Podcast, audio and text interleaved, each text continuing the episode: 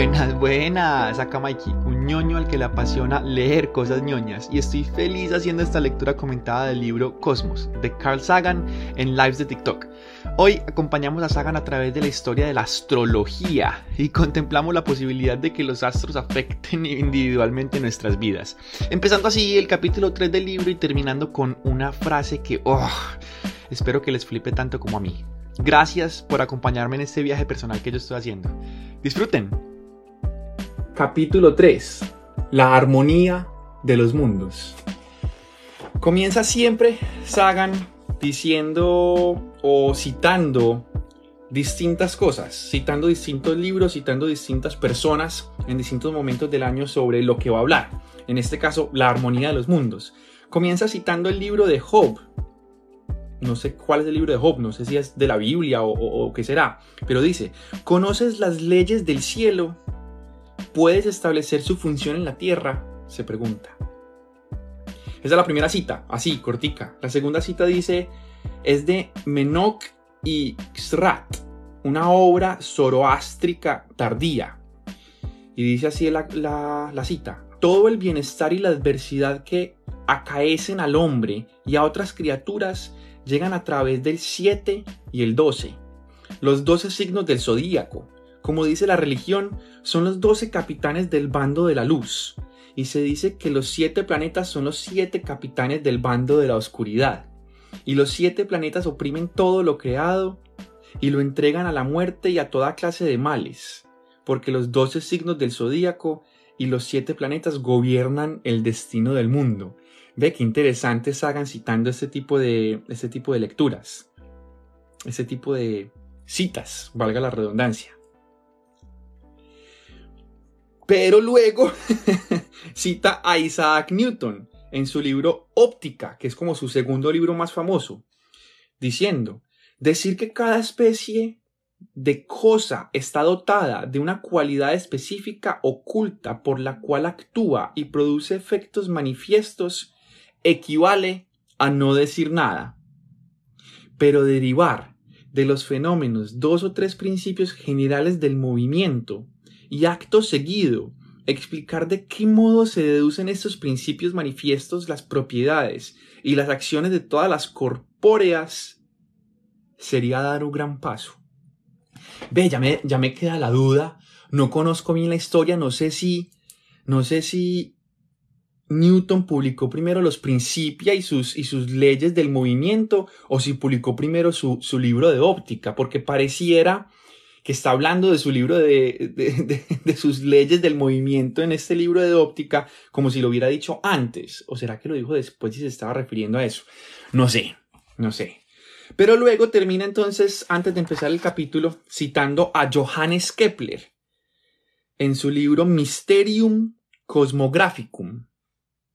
No nos preguntamos qué propósito útil hay en el canto de los pájaros. Cantar es su deseo desde que fueron creados para cantar. Del mismo modo no debemos preguntarnos por qué la mente humana se preocupa por penetrar los secretos de los cielos.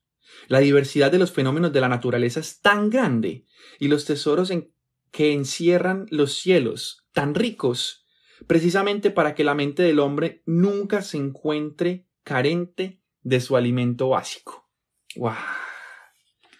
Esta gente escribía poesía cuando intentaba escribir, cuando, cuando escribía en ciencia, me parece increíble. Ya quisiera yo escribir alguna vez así. Parece que vamos a hablar de constelaciones porque miren las figuras que empieza, con las que empieza el capítulo. Constelaciones y asterismos que son los objetos que tienen en el, en el cielo. Entonces comienza el capítulo diciendo, si viviéramos en un planeta donde nunca cambia nada, habría poco que hacer. No habría nada que explicarse. No habría estímulo para la ciencia. Y si viviéramos en un mundo impredecible donde las cosas cambian de modo fortuito muy complejo, seríamos incapaces de explicarnos nada. Tampoco en este caso podría existir la ciencia. Pero vivimos en un universo intermedio, donde las cosas cambian, aunque de acuerdo a estructuras a normas o según nuestra terminología, a leyes de la naturaleza. Si lanza un palo al aire, siempre cae hacia abajo. Si el sol se pone por el oeste, siempre la mañana siguiente sale por el este. Y así comienza a ser posible explicarse las cosas. Podemos hacer ciencia y por mediación de ella podemos perfeccionar nuestras vidas. Los seres humanos están bien dotados para comprender el mundo. Siempre lo hemos estado. Pudimos cazar animales o hacer fuego porque habíamos comprendido algo.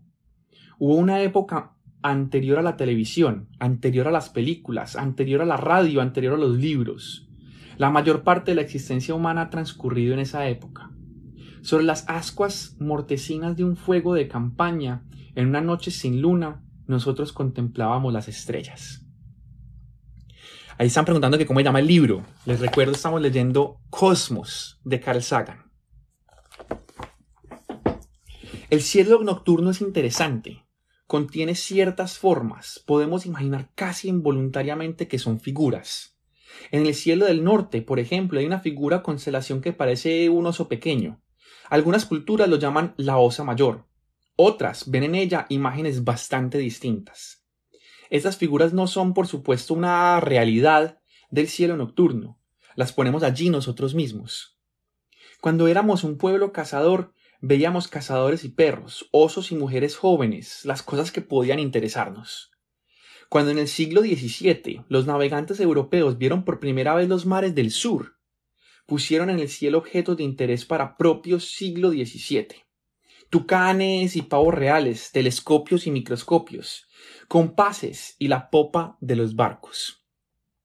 Si las constelaciones hubieran recibido su nombre en el siglo XX, supongo que en el cielo veríamos bicicletas y neveras, estrellas del rock and roll o incluso nubes atómicas, un nuevo repertorio con las esperanzas y los temores del hombre, colocados entre las estrellas. De vez en cuando nuestros antepasados verían una estrella muy brillante y una cola, vislumbrada solo un momento, precisamente precipitándose a través del cielo. La llamaron estrella fugaz, pero el nombre no es adecuado. Las estrellas de siempre continúan allí después del paso de las estrellas fugaces. Y en algunas estaciones hay muchas estrellas fugaces, mientras que en otras hay muy pocas. También hay una especie de regularidad. Las estrellas salen por el siempre por el este y se ocultan por el oeste, como el sol y la luna. Y si pasan por encima nuestro, tardan toda la noche en cruzar el cielo hay diferentes constelaciones en las diferentes estaciones. Por ejemplo, al comienzo del otoño aparecen siempre las mismas constelaciones. No sucede nunca que de pronto aparezca una nueva constelación por el este. Hay un orden, una predecibilidad, una permanencia en lo referente a las estrellas. Se comportan de un modo casi tranquilizador.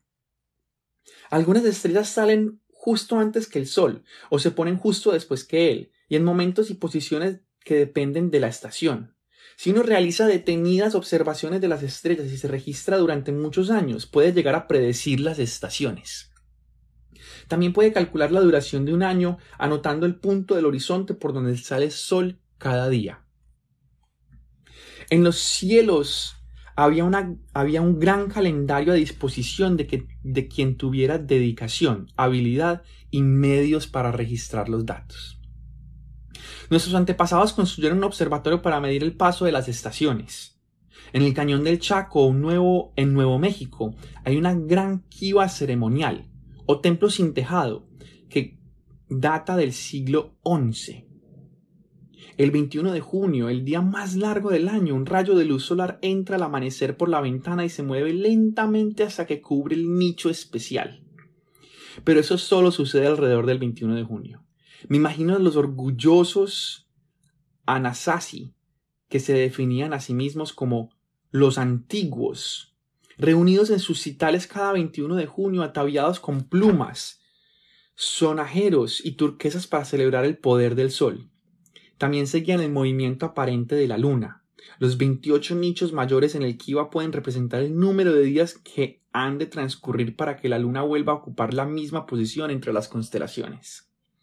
Los Hanasi presentaban mucha atención al Sol, a la Luna y a las estrellas. Se han encontrado otros observatorios basados en ideas semejantes en Angkor Wat en Camboya, en Stonehenge en Inglaterra, en Abu Simbel en Egipto, Chichen Itza en México y en las grandes llanuras de Norteamérica. Por ahí están preguntando a Sebastián que si puedo dejar grabado el video para poder verlo después. Sebastián, sí, queda grabado en Instagram TV y en Spotify. Puedes ver todos los links en, en, en, en mi perfil. Listo. Algunos supuestos observatorios para la fijación del calendario es posible que se deban al azar y que, por ejemplo, la ventana y el nicho presentan el día 21 de junio una alineación accidental. Pero hay otros observatorios maravillosamente distintos. En un lugar del sureste norteamericano hay un conjunto de tres losas verticales que fueron cambiadas de su posición original hace aproximadamente unos mil años. En la roca ha sido esculpida una espiral, parecida en cierto modo a una galaxia.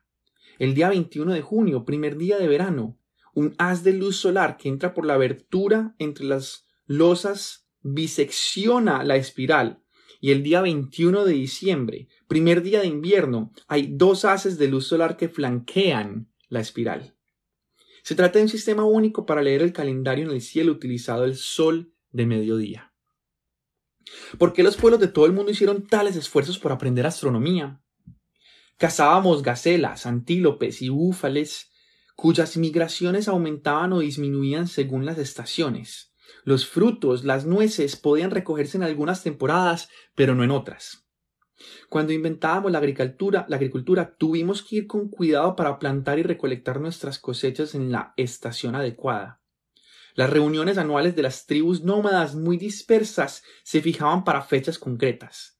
La posibilidad de leer el calendario en los cielos era literalmente cuestión de vida o muerte. Los pueblos de todo el mundo tomaban nota de la reaparición de la luna creciente después de la luna nueva, del regreso del sol después de un eclipse total, de la salida del sol al alba después de su fastidiosa ausencia nocturna. Esos fenómenos sugerían a nuestros antepasados la posibilidad de sobrevivir a la muerte. En lo alto de los cielos había también una metáfora de la inmortalidad. El viento azota los cañones del sureste norteamericano y no hay nadie para oírlo, aparte de nosotros. Un recordatorio de las cuarenta mil generaciones de hombres y mujeres pensantes que nos predecieron, precedieron, acerca de los cuales apenas sabemos nada, y sobre los cuales está basada nuestra civilización. Pasaron las edades y los hombres fueron aprendiendo de sus antepasados. Cuanto más exacto era el conocimiento de las posiciones y los movimientos del Sol, la Luna y las estrellas, con mayor seguridad podía predecirse la época para salir de casa, para sembrar y cegar o para reunirse las tribus. Cuando mejoró la precisión de las mediciones, hubo que anotar los datos y de este modo la astronomía estimuló la observación, las matemáticas y el desarrollo de la, de la escritura. Pero luego, mucho después, surgió otra idea bastante curiosa, una invasión de misticismo y de superstición en lo que había sido principalmente una ciencia empírica. El sol y las estrellas controlaban las estaciones, los alimentos, el calor.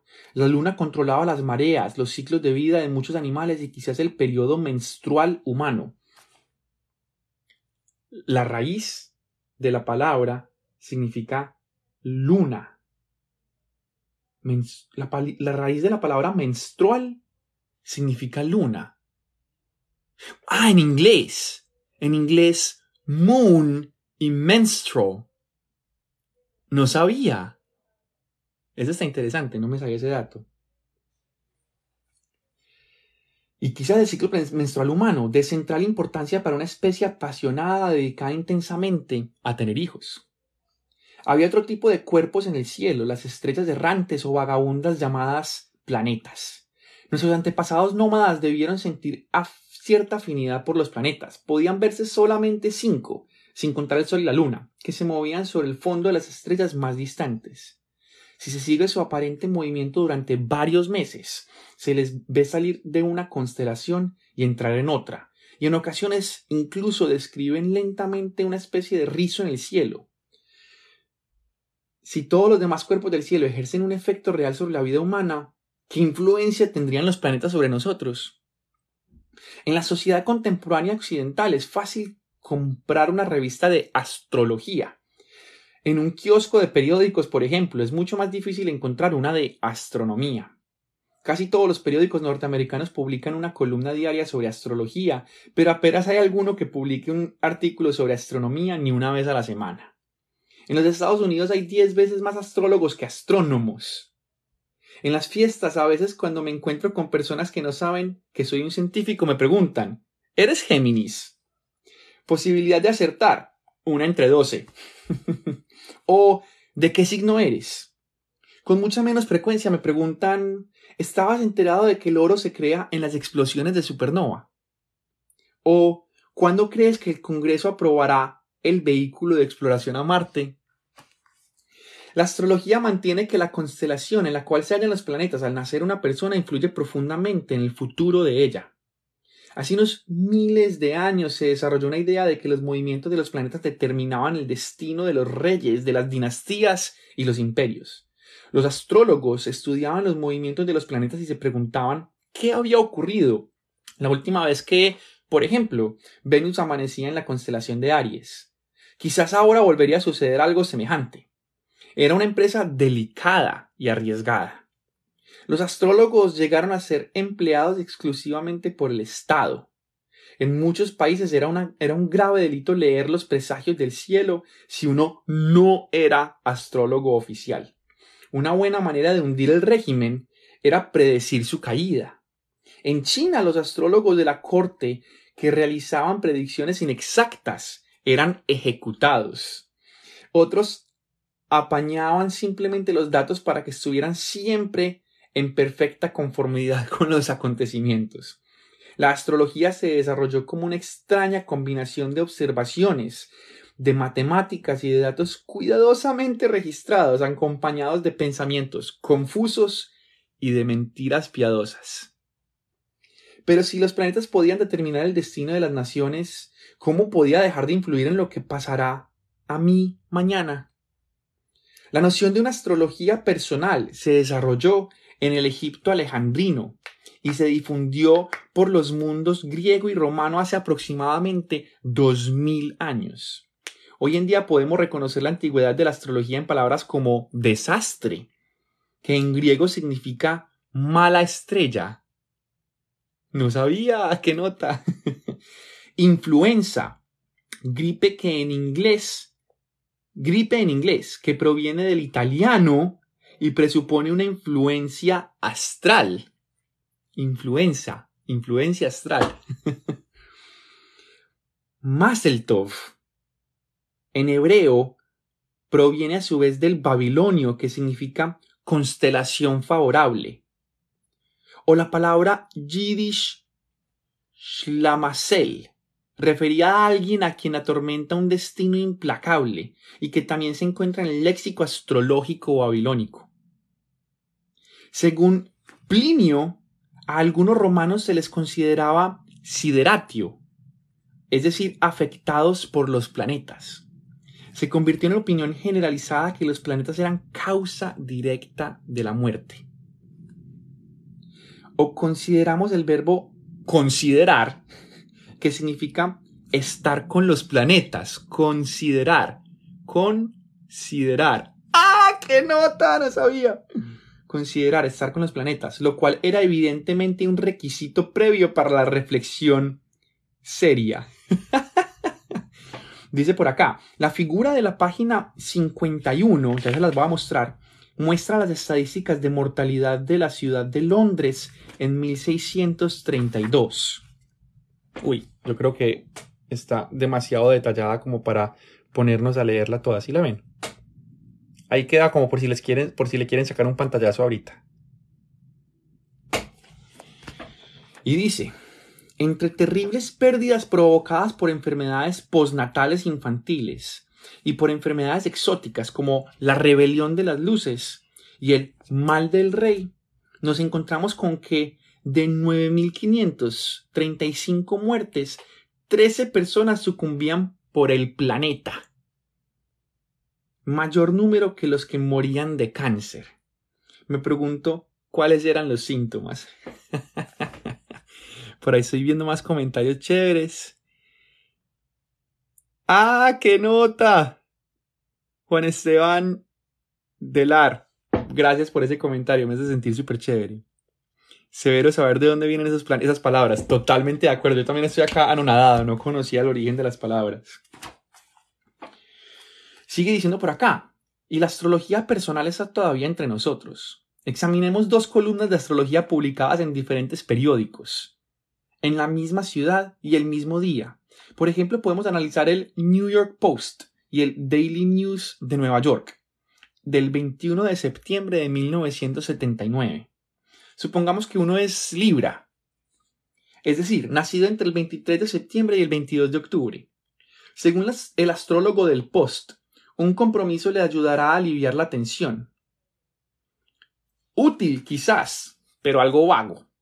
Según el astrólogo del Daily News, debes exigirte más a ti mismo. Recomendación que también es vaga y al mismo tiempo diferente. Estas predicciones no son tales predicciones, son más bien consejos.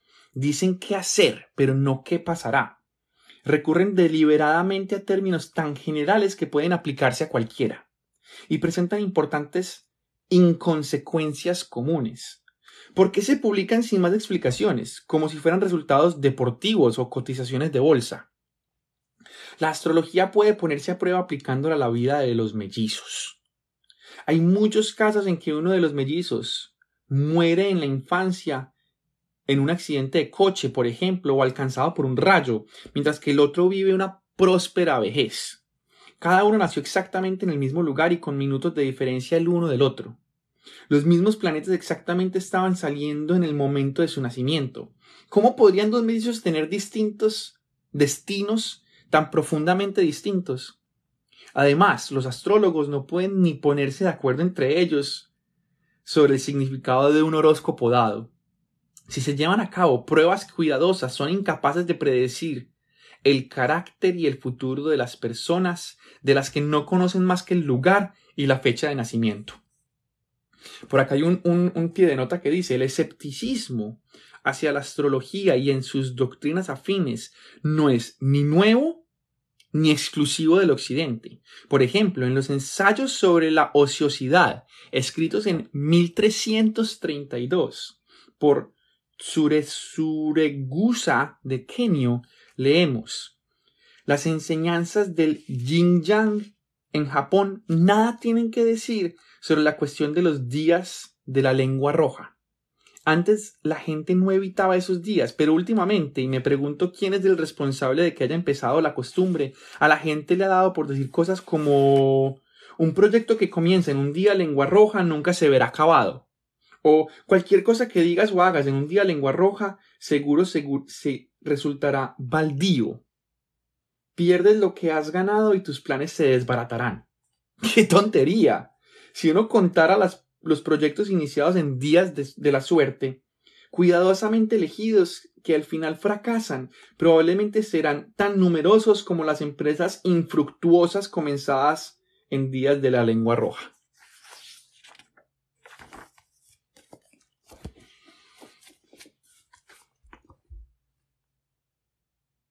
Por acá quiero mostrarles esto que también lo, mencionó ahorita y es uno de los movimientos raros que tienen los planetas eh, moviéndose a través de las estrellas. Esto es lo que llamamos el movimiento retrógrado de Marte. ¿Se han escuchado hablar mucho, me imagino, de Mercurio retrógrado, Júpiter retrógrado. Todos los movimientos, todos los planetas tienen movimientos retrógrados y más o menos así se ven a lo largo de varios días o semanas.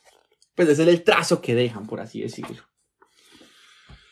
Sigue diciendo Sagan entonces, con las banderas de los países del planeta Tierra sucede algo bastante curioso. La bandera de los Estados Unidos tiene 50 estrellas. La de la Unión Soviética.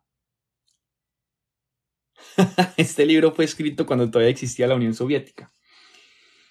Tiene una estrella, igual que la de Israel. Birmania tiene 14. Grenada y Venezuela 7. China 5. Irak 3. Sao Tomé e Príncipe 2. Las banderas del Japón, Uruguay, Malawi, Bangladesh y Taiwán llevan el sol. Brasil, una esfera celeste. Australia, Samoa Occidental, Nueva Zelanda y Papúa Nueva Guinea llevan la constelación de la Cruz del Sur. Bután, la perla del dragón, símbolo de la tierra. Camboya, el Observatorio Astronómico de Angkor Wat, India, Corea del Sur y la República Popular de Mongolia, símbolos cosmológicos. Muchas naciones socialistas lucen estrellas, muchos países islámicos lucen lunas crecientes. Prácticamente la mitad de nuestras banderas nacionales llevan símbolos astronómicos. El fenómeno es transcultural, no sectario, mundial. Y no está tampoco restringido a nuestra época. Los sellos cilíndricos sumerios del tercer milenio de antes de Cristo y las banderas taoístas en la China pre prerevolucionarían, lucían constelaciones. Prerevolucionaria. Las banderas taoístas en la China prerevolucionaria lucían constelaciones. No me extraña que las naciones deseen retener algo de poder y de la credibilidad de los cielos. Perseguimos una conexión con el cosmos. Queremos incluirnos en la gran escala de las cosas y resulta que estamos realmente conectados.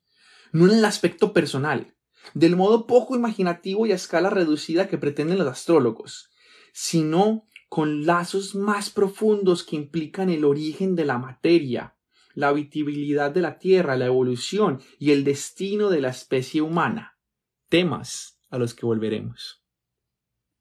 La astrología popular moderna proviene directamente de Claudio Ptolomeo, que no tiene ninguna relación con los reyes del mismo nombre. Trabajó en la biblioteca de Alejandría en el siglo II. Todas esas cuestiones arcanas sobre los planetas ascendentes, tal o cual casa lunar o solar o sobre la era del Acuario, proceden de Ptolomeo, que codificó la tradición astrológica babilónica. He aquí un horóscopo típico de la época de Ptolomeo, escrito en griego sobre papiro, para una niña pequeña nacida en el año 150.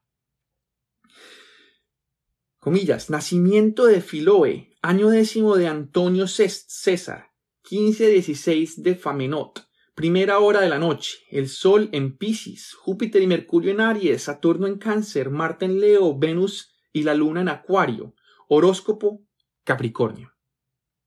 La manera de numerar los meses y los años ha cambiado mucho más a lo largo de los siglos que las sutilezas astrológicas. Un típico pasaje de la obra astrológica de Ptolomeo, el Tetrabiblos, dice, comillas, cuando Saturno está en Oriente da a sus individuos un aspecto moreno de piel, robusto, de cabello oscuro y rizado, barbudo, con ojos de tamaño moderado y de estatura media, y en el temperamento los dota de un exceso de húmedo y de frío. Cierro comillas. Ptolomeo creía no solo en las formas del comportamiento, que las formas del comportamiento estaban influidas por los planetas y las estrellas, sino también que la estatura, la complexión, el carácter nacional e incluso las anormalidades físicas congénitas estaban determinadas por las estrellas. En este punto parece que los astrólogos modernos han adoptado una postura más cautelosa. Pero los astrólogos modernos se han olvidado de la precisión de los equinoccios, que Ptolomeo conocía. Ignoran la refracción de la atmósfera sobre la cual Ptolomeo escribió. Apenas prestan atención a todas las lunas y planetas, asteroides y cometas, cuásares y púlsares, galaxias de explosión, estrellas simbióticas, variables cataclismáticas y fuentes de rayos X que se han descubierto desde la época de Ptolomeo. La astronomía es una ciencia el estudio del universo como tal. La astrología es una pseudociencia, una pretensión, a falta de pruebas contundentes de que los demás planetas influyen en nuestras vidas cotidianas. En tiempos de Ptolomeo, la distinción en astronomía y astrología no era clara. Hoy sí lo es. Ptolomeo en su calidad de astrónomo puso nombre a las estrellas catalogó su brillo, dio buenas razones para creer que la Tierra es una esfera, estableció normas para predecir eclipses y quizás lo más importante intentó comprender por qué los planetas presentan ese extraño movimiento errante contra el fondo de las constelaciones lejanas. Desarrolló un modelo de predicción para entender los movimientos planetarios y decodificar el mensaje de los cielos. El estudio de los cielos sumía a Ptolomeo en una especie de éxtasis comillas, soy mortal, escribió, y sé que nací para un día, pero cuando sigo a mi capricho la apretada multitud de las estrellas en su curso circular, mis pies ya no tocan la tierra. Ptolomeo creía que la Tierra era el centro del universo, que el Sol, la Luna y las estrellas y los planetas giraban alrededor de la Tierra. Esta es la idea más natural del mundo. La Tierra parece fijada, sólida, inmóvil. En cambio, nosotros podemos ver cómo los cuerpos celestes salen y se ponen cada día. Toda cultura se ha pasado por la hipótesis geocéntrica. Como escribió Johannes Kepler, comillas, es por lo tanto imposible que la razón, sin una estructura, sin una instrucción previa, pueda dejar de imaginar que la Tierra es una especie de casa inmensa con la bóveda del cielo situada sobre ella. Una casa inmóvil dentro de la cual el sol, que es tan pequeño, pasa de una región a otra, como un pájaro errante a través del aire. Cierro comillas. Pero, ¿cómo explicar el movimiento aparente de los planetas, por ejemplo el de Marte, que era conocido miles de años antes de la época de Ptolomeo? Uno de los epítetos que los antiguos egipcios dieron a Marte, Sekdet Fm Ket, significa, comillas, que viaja hacia atrás y es una clara referencia a su aparente movimiento retrógrado o rizado, que es lo que les mostraba acá ahorita. El modelo de los movimientos planetarios que, que, Ptolomeo puede representarse con una pequeña máquina, como las que existían en tiempos de Ptolomeo, para un propósito similar.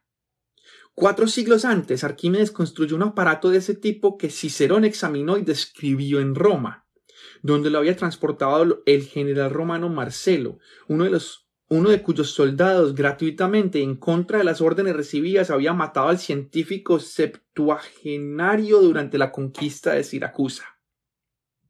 El problema era imaginar el movimiento real de los planetas, tal como se veían desde allí arriba, en el exterior y que reprodujera una gran exactitud del movimiento aparente de los planetas visto desde aquí abajo, en el interior.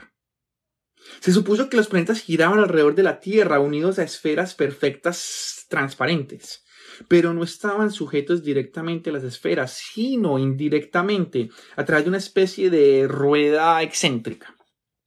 La esfera gira. La pequeña rueda entra en rotación y Marte, visto desde la Tierra, va rizando su rizo. Este modo permitió predecir de modo razonablemente exacto el movimiento planetario, con una exactitud suficiente para precisión de las mediciones disponibles de la época de Ptolomeo, incluso muchos siglos después.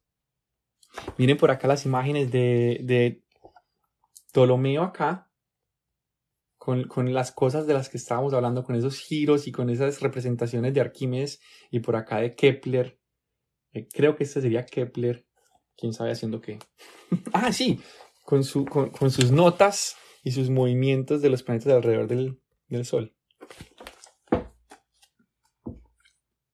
Las esferas, esas esferas que, que les mostré acá, estas. Las esferas etéreas de Ptolomeo que los astrónomos medievales les imaginaban de cristal nos permitían hablar todavía hoy de la música de las esferas y de un séptimo cielo. Había un cielo o esfera para la Luna, Mercurio, Venus, Sol, Marte, Júpiter, Saturno y otro más para las estrellas. Si la Tierra era el centro del universo, si la creación tomaba como eje los acontecimientos terrenales, si se pensaba que los cielos estaban concurridos con principios del todo ajenos a la Tierra, poco estímulo quedaba entonces para las observaciones astronómicas. El modelo de Ptolomeo que la Iglesia apoyó durante toda la edad de la barbarie contribuyó a frenar el ascenso de la astronomía durante un milenio por fin, en 1543, un clérigo polaco llamado Nicolás Copérnico publicó una hipótesis totalmente diferente para explicar el movimiento aparente de los planetas. Su rasgo más audaz fue proponer que el Sol, y no la Tierra, estaba en el centro del universo. La Tierra quedó degradada a la categoría de un planeta más, el tercero desde el Sol, que se movía en una perfecta órbita circular.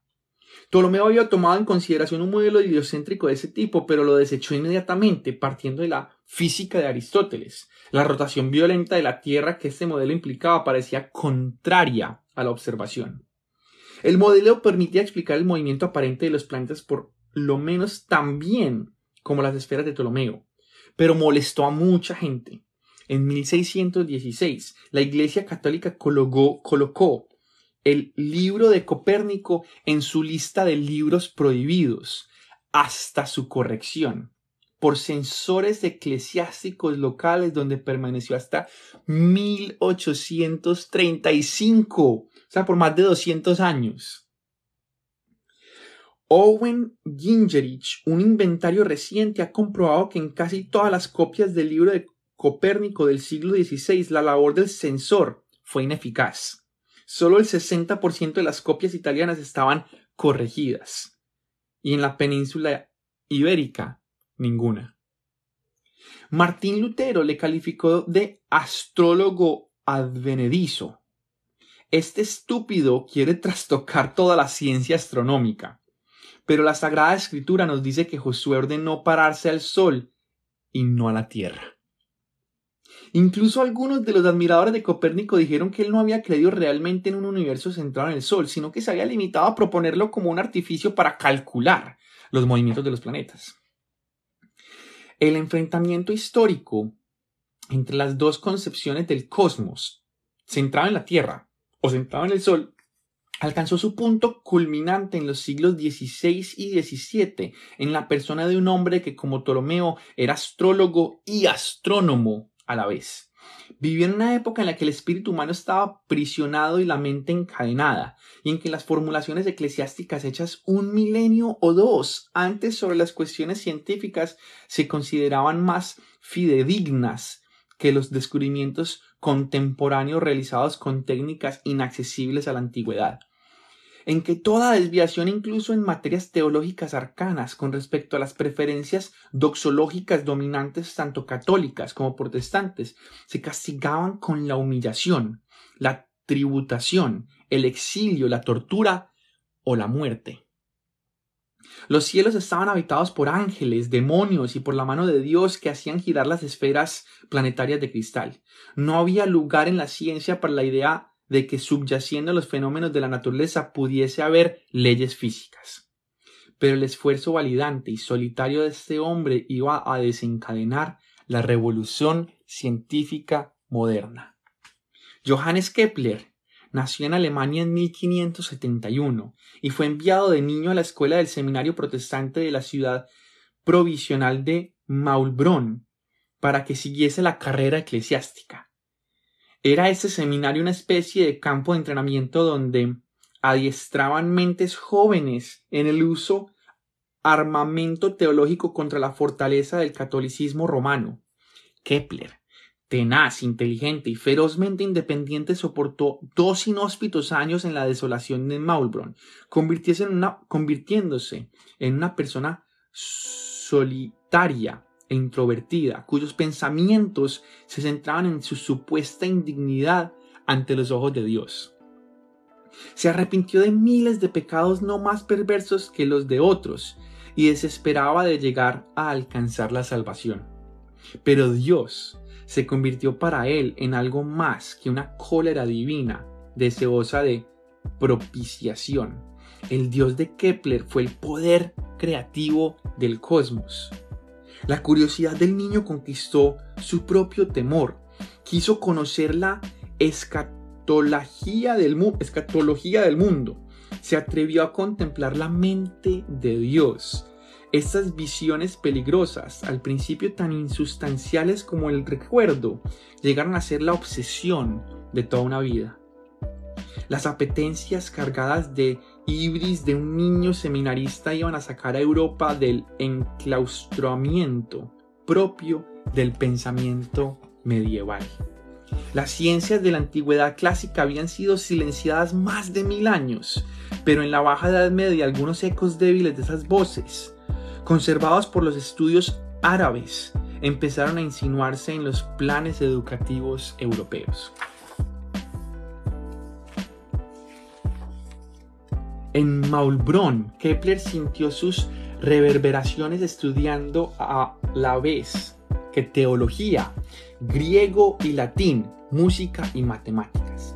Pensó que en la geometría de Euclides vislumbraba una imagen de la perfección y del esplendor cósmico. Más tarde escribió, la geometría existía antes de la creación. Es coeterna con la mente de Dios. La geometría ofreció a Dios un modelo para la creación. La geometría es Dios mismo.